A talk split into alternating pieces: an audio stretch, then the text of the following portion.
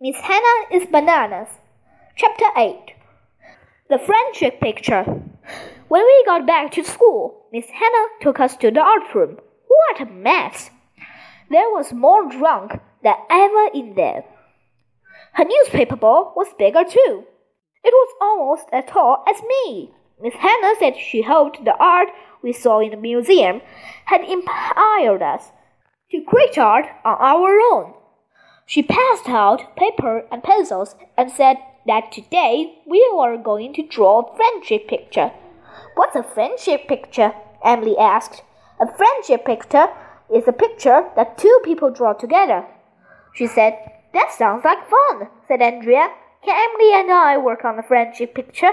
We're best friends. Can I draw a picture with AJ? asked Ryan.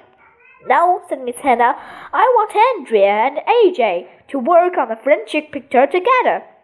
Everybody laughed, even though Miss Hannah didn't say anything funny. That's because everybody knows that Andrea and I hate each other. Do I have to work with him? Andrea asked. Do I have to work with her? I asked. Yes, said Miss Hannah. Andrea, you love butterflies, right? AJ, you love skateboards. Let's see, the two of you draw a skateboarding butterfly. We got to work.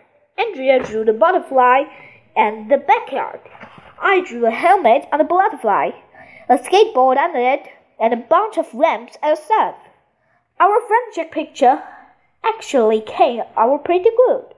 Miss Hannah was so impressed at how well me and Andrea worked together that she went to get Miss Daisy. Hey, this is pretty cool, I said, holding up our friendship picture. Wow, agreed Andrea, taking the friendship picture. I'm going to take this home so my mom can put it up on the refrigerator. I want to take it home, I said, grabbing the friendship picture away from Andrea. My mom will want it to put it up on our refrigerator. You hate art, AJ, Andrea said, grabbing the friendship back. Why should you get to take it home?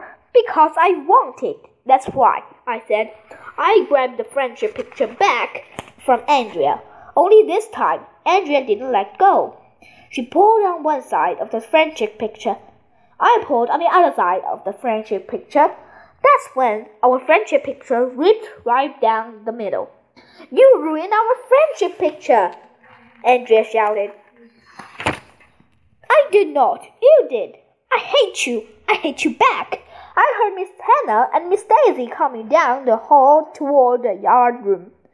Wait until you see how well AJ and Andrea are working together, Miss Hannah said as they walked into the room. You won't believe your eyes.